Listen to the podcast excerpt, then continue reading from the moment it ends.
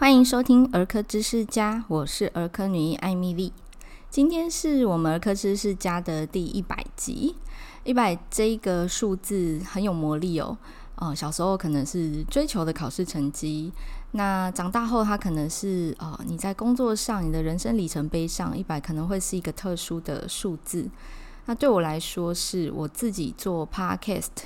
的一个算里程碑哦。哦、刚好。八月份是我做 Podcast 满两年的月份哦。我从前年二零二零年开始了第一集很阳春的 Podcast，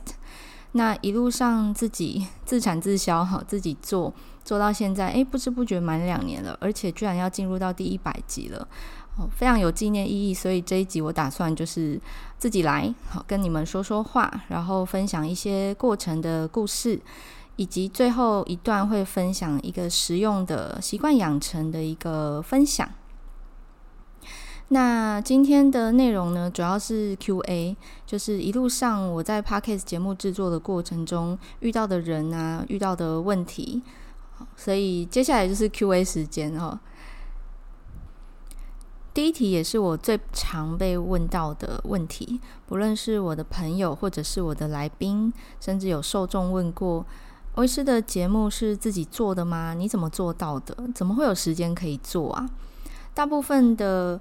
呃，算圈外人哦，就是 Podcast 圈外的人，他们可能没有那么认识这是什么样一个圈圈。其实你可以把它想成是音频版本的 YouTube，就是没有影像，但是只有声音哈，也可以说是一个自制的广播节目平台。那谁都可以拥有自己的 podcast 节目，你只要找到一个托管平台上架你的内容就可以了。所以，即便我一开始做的超级无敌阳春，连配乐都没有的时候，我也可以成立我的节目，然后有听众收听。所以，我觉得它比较重要的内涵就是你做的内容有没有实用，有没有人需要，有没有人想要收听。那在最开始哦，前半年的时候。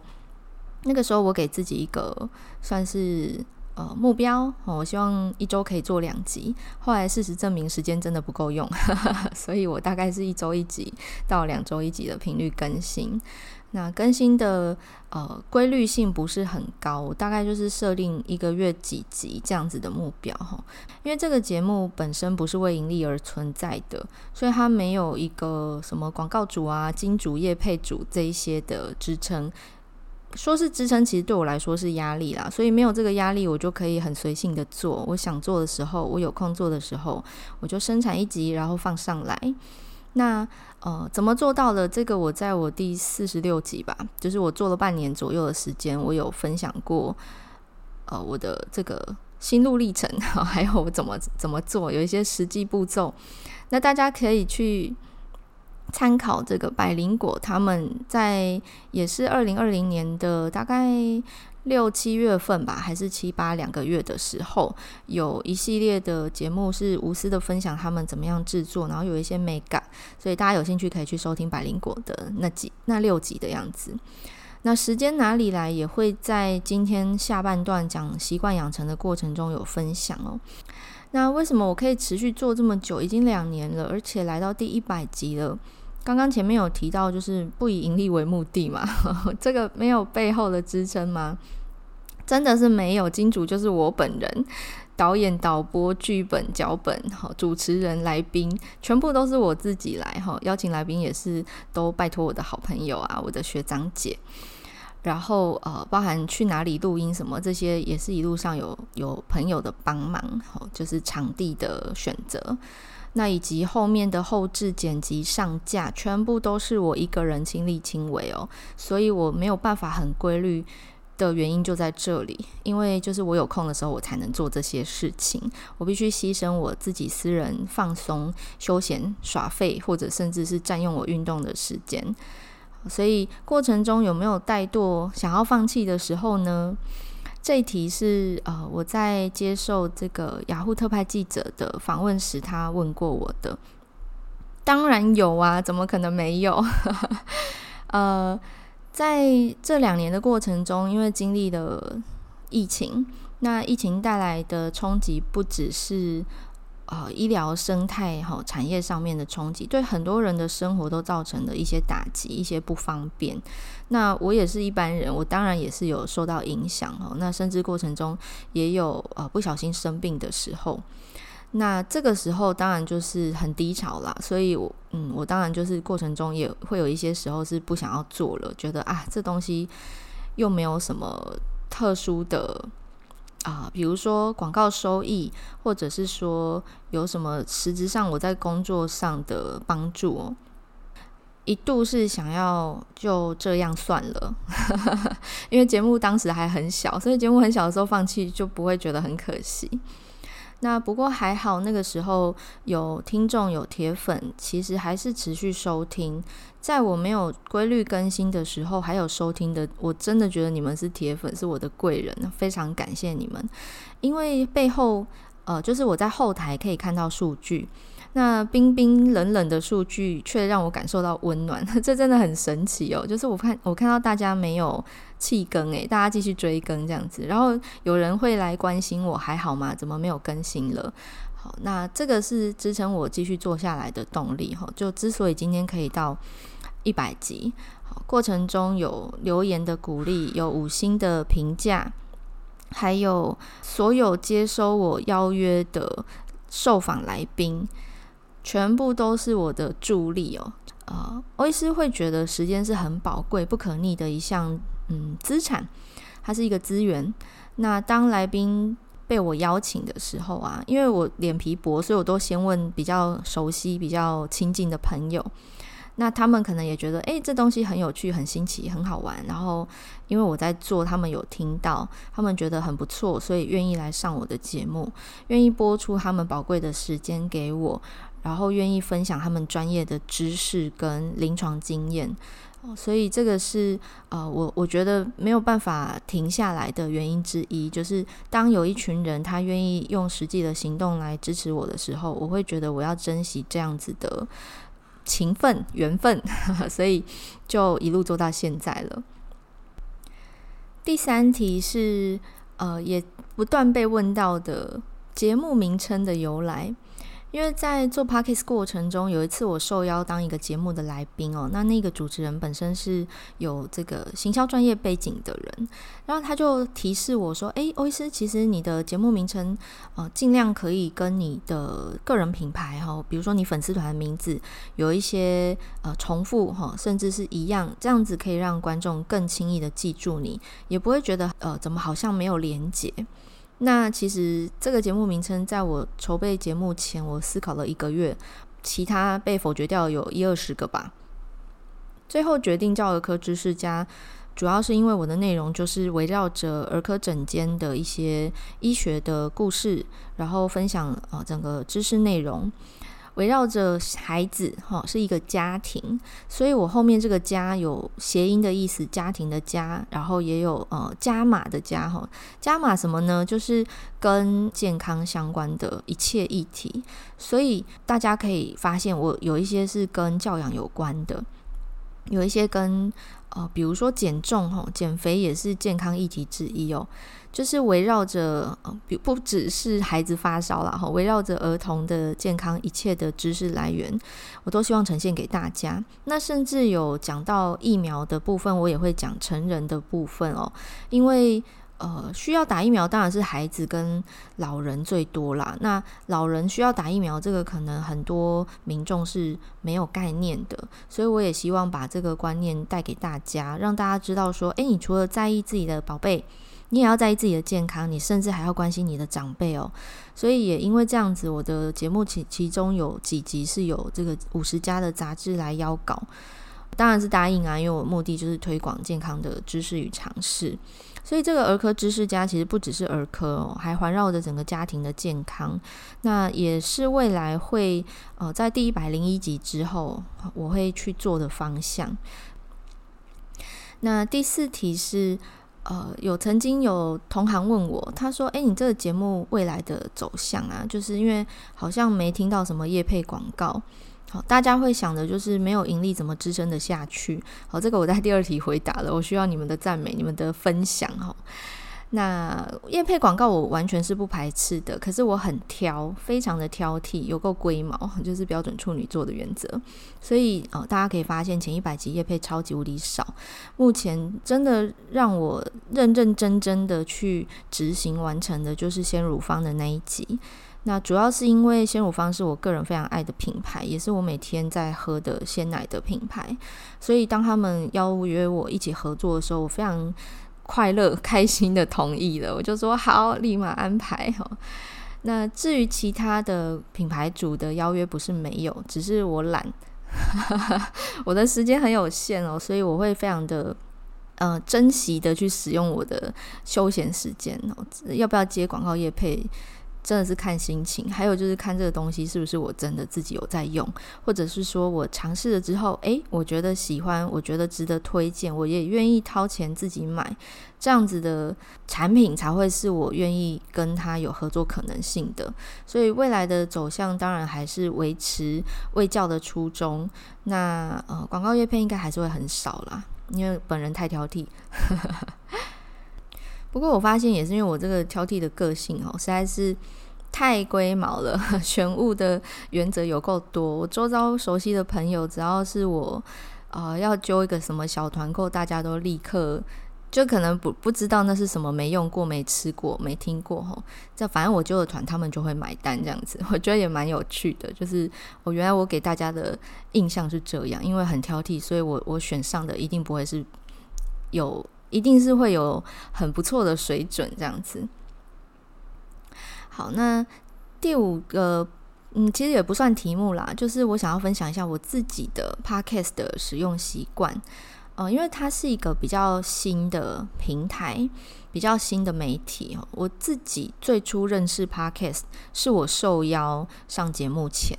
呃，那时候是因为我是 Anita 的读者，那他。在好像二零一九年吧，开始做 Podcast 节目的时候，呃，前面有几集他是访谈来宾的。那我有一次受邀上他的节目，然后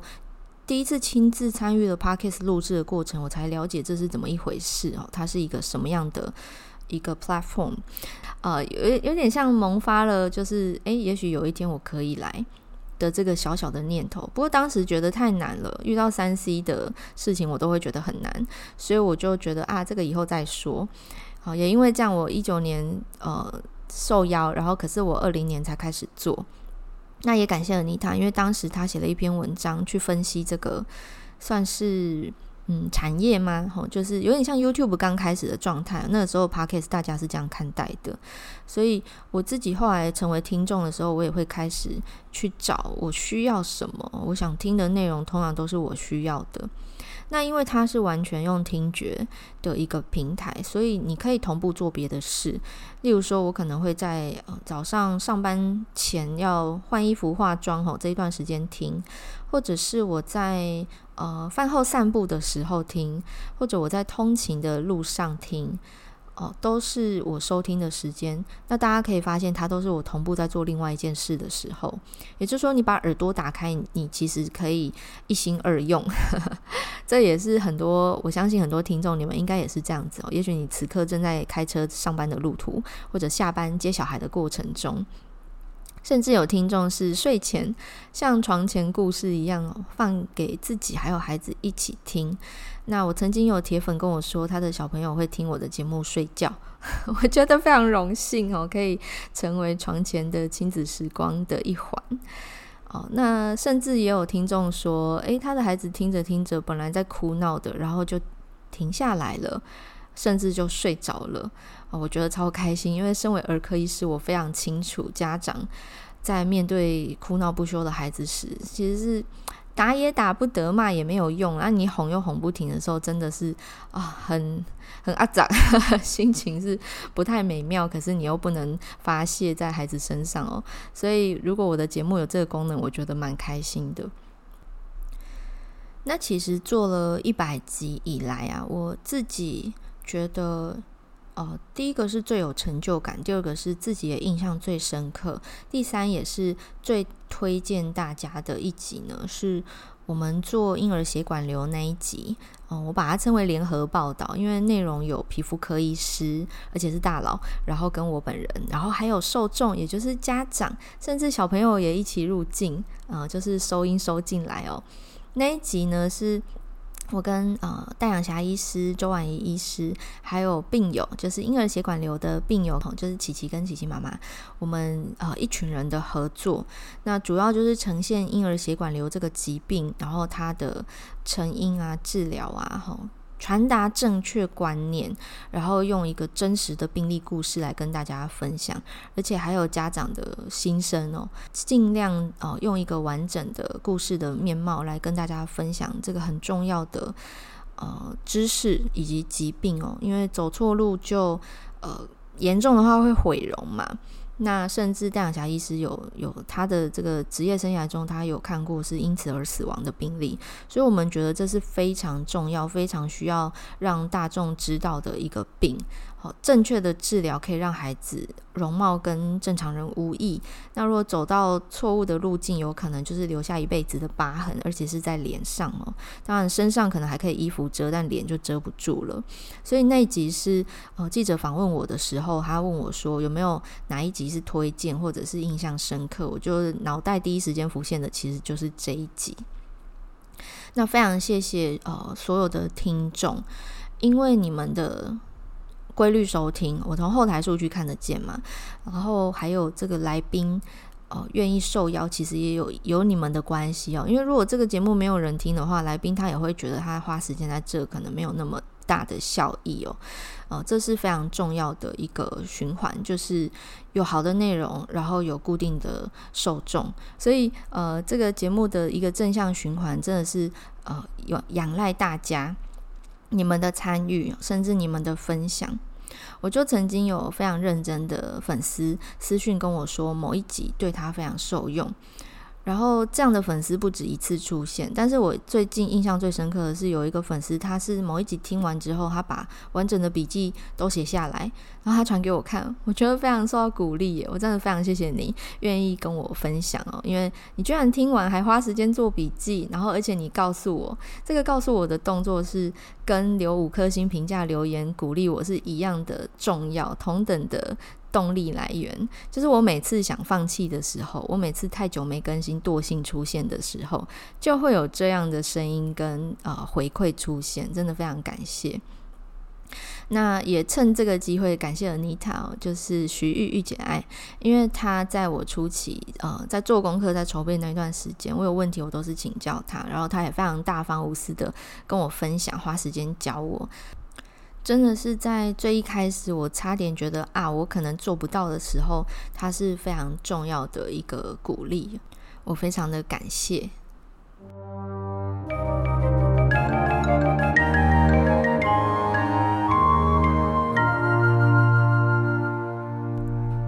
那接下来第二段呢，欧医师想要跟大家分享，呃，要怎么样养成良好的习惯，这也是我周边自己的朋友。会问我的，就是我这么忙，我怎么有空看诊，然后粉丝团经营，还要录 podcast，然后我居然还有时间规律运动，我到底是怎么做到的？诶，其实我相信一定有听众，你本人的生活比我更忙哦，尤其是有小朋友的听众朋友们，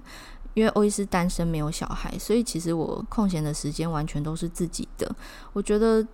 以上我做到的这些事情，任何单身的人应该都可以有能力去。去安排去做到。那真的要说习惯养成的话，呃，跟大家分享一点心得，包含读书心得跟执行层面的心得。那讲书单的话，我推荐大家，如果你想要养成任何一个良好的习惯，你可以参考一本书，叫做《原子习惯》，它好像是二零二零年最夯的书之一哦。呃，这本书其实主要内容就是在。探讨人类的行为要如何养成好的习惯，如何改掉坏的习惯。那他有提出一些科学的数据跟呃，就是神经生理学的这个背景知识。就是说服力很高，而且真的照做的话，其实你会发现，诶，是行得通的哦。那这边提出一个数据是，人们的行为啊，其实在生活中有大概四成以上都是习惯主导，就是你下意识的去做，你不用记说这个行事历上写了什么，你就会去做的事。例如说早上起床刷牙洗脸。例如说，你穿上衣服，然后也许你开车通勤，或你搭车通勤，你走的路线，这些都是几乎不太耗费脑力，你就会下意识去执行，而且不太会出错的事情。那这个在我们一整天二十四小时的过程中啊，它可能占了大概有四成。剩下的六成才是你需要，你的大脑需要动脑的。什么？因为生物需要节约能源，就是你如果太烧脑，你的意志力、你的专注力很快就消耗完了，那这不利于生物的生存哦。所以了解这个背景之后，你就可以试着把你想要养成的新的习惯埋在你原本旧的习惯中间，那你就比较容易自动导航去执行那个新的习惯。好，比如说我刚刚有在第一段分享我听 Podcast 的这个行为模式，就是我埋在我日常的一个 routine，好，我日常需要就是定时去做的一件事情，那我就加入这个新的习惯，那我就可以同步执行，是不太耗费脑力的，也不容易因此放弃。那这边再给大家一个观念，就是我们要养成一个新的习惯啊，常常可能会需要打破原有的。这个 routine 就是你原本的例行公事，可能会因此受到干扰，你就会觉得很不适应、很怪，K K 这样子，你可能就会很容易放弃这个新习惯。本来就是养成习惯不是一件容易的事啦，所以大家如果真的过去有一些失败的经验，例如说你想要记账，你想要运动，然后你都没有成功的养成这个习惯，你也不需要自责，好像自己意志力不够，好像自律性不够。诶，其实这是因为本来就是养成习惯不是一件容易的事，它需要方法，有一些小技巧。那刚刚提到这个埋在旧的习惯当中，也是书中有提到的。那书里面其实有一个理论哦，就是你要建立一个回圈，然后这个回圈绕很多次之后，你的大脑会接受，然后它就自动进入我们呃日常的 routine 哈，它就一个自动导航的一个模式就会出现。那首先第一步是呃显而易见的提示啊，你这个习惯有一个提示，例如说 Podcast 可能是按下那个播放键，那你就要让这个播放键在很容易按到的地方出现在你面前，你就会按它。那像我，我会穿运动服去运动嘛，所以我就把运动服摆在我下班回家后打开门第一眼就看到的地方。那那个时候我住套房，所以我就放在床角。我打开门就看到床角那一套运动服，我就啊，对，我今天要去哪里哪里上什么课，我就换上衣服，然后出门。好，通勤的时候又打开 Podcast 来听，好，两个习惯都埋进去了。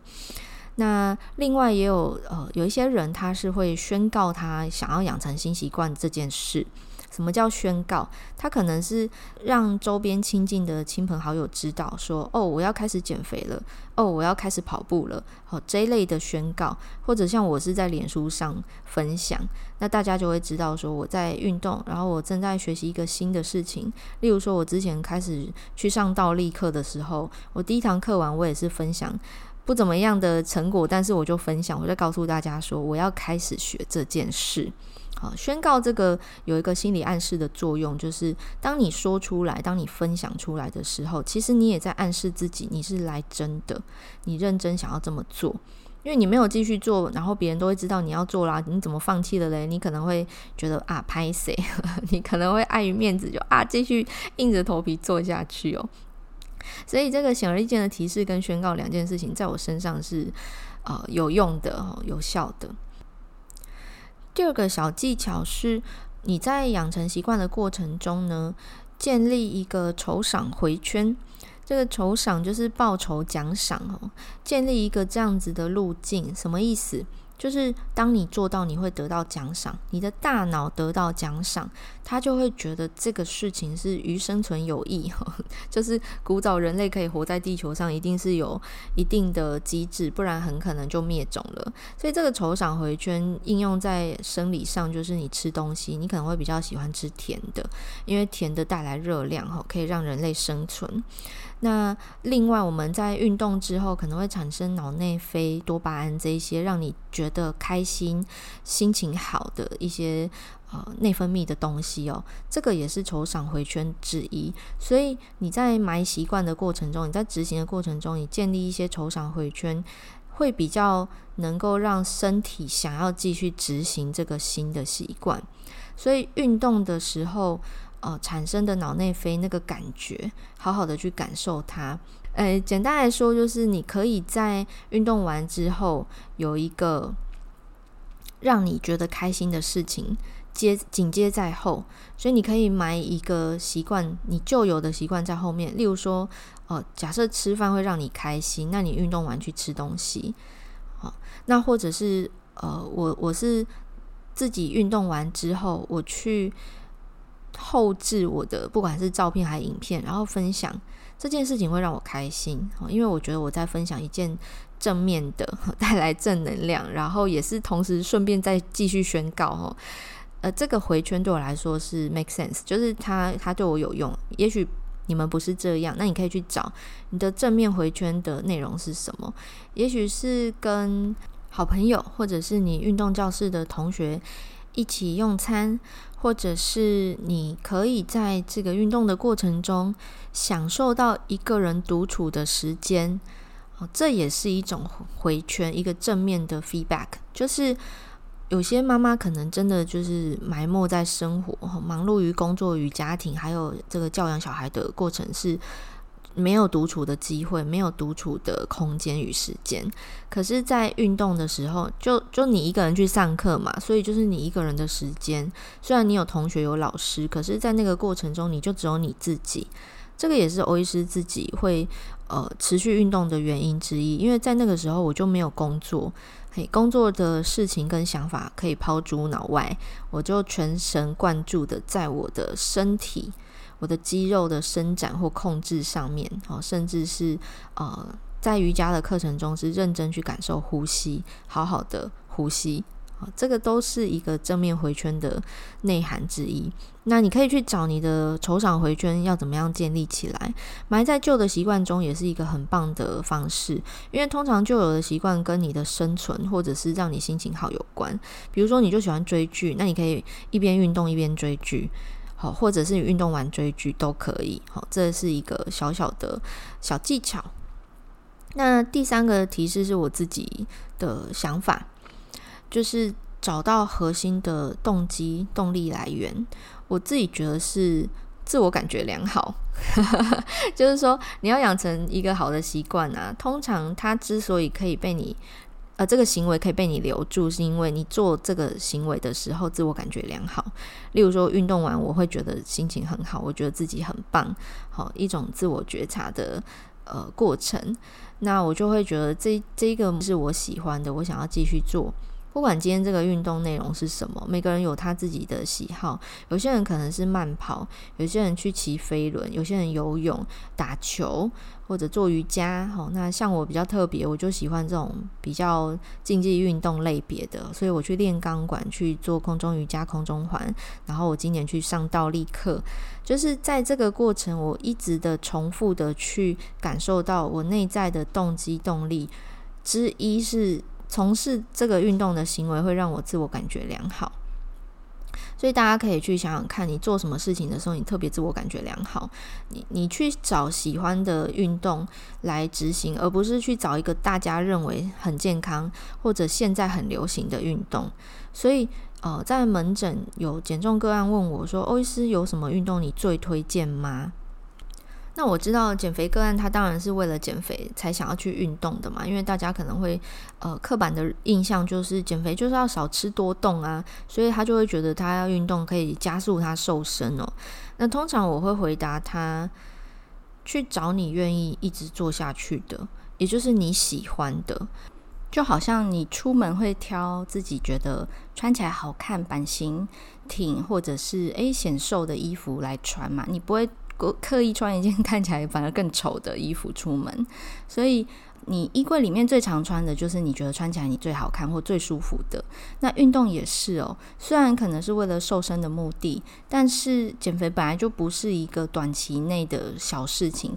它需要正确的饮食方式，然后搭配一些运动来达到更好的成效，或者是突破停滞期。也因此，当减肥个案问我这个运动的时候，我会请他们选他们自己喜欢的，然后规律去做就行了。短时间内你不会看到什么效果，但是长远下来，当你肌肉的建造，然后你的体力哈，以及搭配你饮食习惯的呃养成，最后你会达到很不错的效果。那如果真的要呃，我选一个 CP 值最高的，我通常会跟个案说去重训，那需要找教练来教会比较安全、比较有效率哦。但是它毕竟不是太便宜的选项啦，所以不是每个个案都适用这个选择。那也有些人觉得说，哈，可是我怕我会练很壮，变金刚芭比。我跟你说，你想太多了。欧医师练这么多年，我也没有变金刚芭比啊。所以，呃，这个减肥的运动的习惯养成，其实都会是需要时间。那我都会建议说，你选你自己喜欢的，你不会厌烦的，哈，不会腻的，它才会是适合你规律长远执行的一个选择。那时间的安排就是如同我刚刚前面讲 Podcast 的时间就挤出来嘛，行程表打开来，看看到洞就填进去吼，把这件事情填到你的 schedule 的洞洞，好，有空洞的地方就填上去，好，所以我运动的时间就是这样来的，用这样的方式把我运动时间排成排进去，呃，你有多在意它，你就会有多关注它。好，比如说你可能追剧、追星、追小说，呃，追电玩还是呃追宝可梦，whatever，你就会知道注意力都放在那上面嘛，而且你不会觉得累。所以一般来说，要培养运动习惯的朋友，我就会跟他说：你选你喜欢的，你不一定要做现在很流行的什么什么，也不用觉得说呃有没有效，可以减重吗什么的。我觉得你先选你喜欢的。好，如果你今天真心想要培养运动习惯的话，你大概不会想要一辈子从事一个你不爱的运动嘛，所以你就先选一个你你可能有兴趣的去尝试看看。有一些运动可能接触了才知道自己喜不喜欢，所以可以去试试看啊，你就当做去玩吧。一开始我会学钢管，也真的是始料未及，我就真的是抱持着我去玩的心态，就好玩试试看而已，想说啊，这个很酷的活动啊，拍照留念就会 ending 这样子。殊不知学了之后发现，诶，挺有趣的，所以继续学下去。好，所以运动习惯的养成，除了这个提示时间的安排，其实我觉得你选择什么样的种类也是很重要哦。它是不是能够勾起你大脑的奖赏回馈？大脑的奖赏回馈就是说，比如说你吃巧克力，你会觉得很幸福，那你就会继续吃巧克力。好，那这个幸福感的来源就是大脑可能分泌的脑内啡啊，有多巴胺这一些。那你去感受、去体验一个全新的活动，或者是呃食物，或者一个剧、一本书，一一场展览、一个表演，或者一场旅行。你的身体会记住某些细节，也许是味道、颜色、影像，或者是呃，在运动的场域里面，我感受到的是可能我的关节啊，某些很紧的地方很绷的得到舒展，然后或者是肌肉控制感更强，这对我来说是大脑的奖赏回馈，所以我会持续去运动。嗯、以我为例哦，我是一个。自我要求蛮高的人，但是呢，在运动的时候，我对自己的自我要求不是放在那个运动的成果，不是我做多标准，或者重量加重，或者是呃，比如说钢管上的某些特技做不做得起来。当然做起来会很开心，没有错。但是做不到，我也不会因此而评价自己不及格，我表现很差。不是的，我在这个过程中，我去享受。只有我自己的这个时间，它是我的 me time。很多妈妈都没有 me time 吼，所以我也蛮鼓励妈妈们可以每天播五分钟、十分钟或十五分钟。哦，时间允许、体力允许的话呢，你简单的伸个懒腰，简单的爬个楼梯，或者甚至只有散步去买菜。那一段小小的身体活动的时间，也许你不要那么严肃的看待它是一个运动，你就就是身体的活动，它都可以是你的 me time。你的大脑专注的事情是当下正在走路、正在活动、正在伸展、正在用力的肌肉。哦，那个时段我觉得是非常神奇，对我来说有点接近冥想的感觉哦，就是呃，我我感受自己的身体带给我什么样的回馈，嗯，非常的享受。好，那如果没有办法进入这个状态也没有关系，你也可以基于非常世俗、很功利的理由去看待它。哦，因为要健康，所以要运动，或者是哦，因为想要有美丽的线条和身材，所以要运动也行哦。如果你的动力来源是这个，我觉得也非常的好哦。每个人都可以追求更美好的自己，那你完全是有这个主导权，可以做出这个决定，然后去执行它的。哦，在习惯的养成上面啊，我觉得呃，大家可以去思考一下，为什么自己想要养成。比如说记账的习惯、存钱的习惯、运动的习惯，还是健康饮食的习惯，你想一想，你的出发点是什么？呃，当这个动机够强大的时候，其实你会主动克服万难，去就是万事起头难，但是你会克服万难开始。那这个是我用自己养成运动习惯的经验来跟大家分享一个好习惯的建立。你想要。重新打造你的生活也好，或者你想要改掉一个旧的，你觉得是坏习惯，哦、用一个新的好习惯来取代，你都可以参考。那这本书《原子习惯》，我真的非常推荐大家可以去买回家来看哦。它可以呃帮助你去检视自己的现况，看看自己拥有的资源，或者是。既有的旧习惯有什么样的方式可以融入一个新的小小的变动，然后久而久之，自然而然养成一个新的好习惯哦，非常推荐给大家。那不知道大家有没有什么样的经验，也是呃培养出一个你要的习惯，不管是成功还是失败的经验，都欢迎你分享给我。那欢迎私讯给欧医师，我会把这个 IG 的链接贴在今天节目的说明栏里头。也很欢迎大家听完这一集之后，呃，跟我说说你的感想，或者是你还想要听欧医师分享什么样的主题，呃，专业的也可以哦，那私领域的也行哦。我蛮想听到大家接下来想要听什么样的主题的，哦，也会作为未来节目规划的参考哦。那最后一小段时间是工商服务时间，你也可以把它想成是广告。因为欧医师呃运动习惯的关系，所以我有非常多的所谓运动服，那几乎都是瑜伽服或钢管服哦。瑜伽服我除了穿去做地面或空中瑜伽之外，我上空中环倒立课、拉筋课，还有重训相关的课程，我其实都会穿这类的服装。那也因为这样，所以我有一些穿着的经验。那我自己有一个爱牌，是我们台湾本土的品牌，叫 Nui，N-U-I，它是我们台湾土生土长的品牌哦。其实欧医师在我自己的粉丝团有帮忙开过两次团，因为很好穿，真的是忍不住推荐给大家。然后他们其实每年都会有新品，呃，新颜色的推出。那今年夏天呢，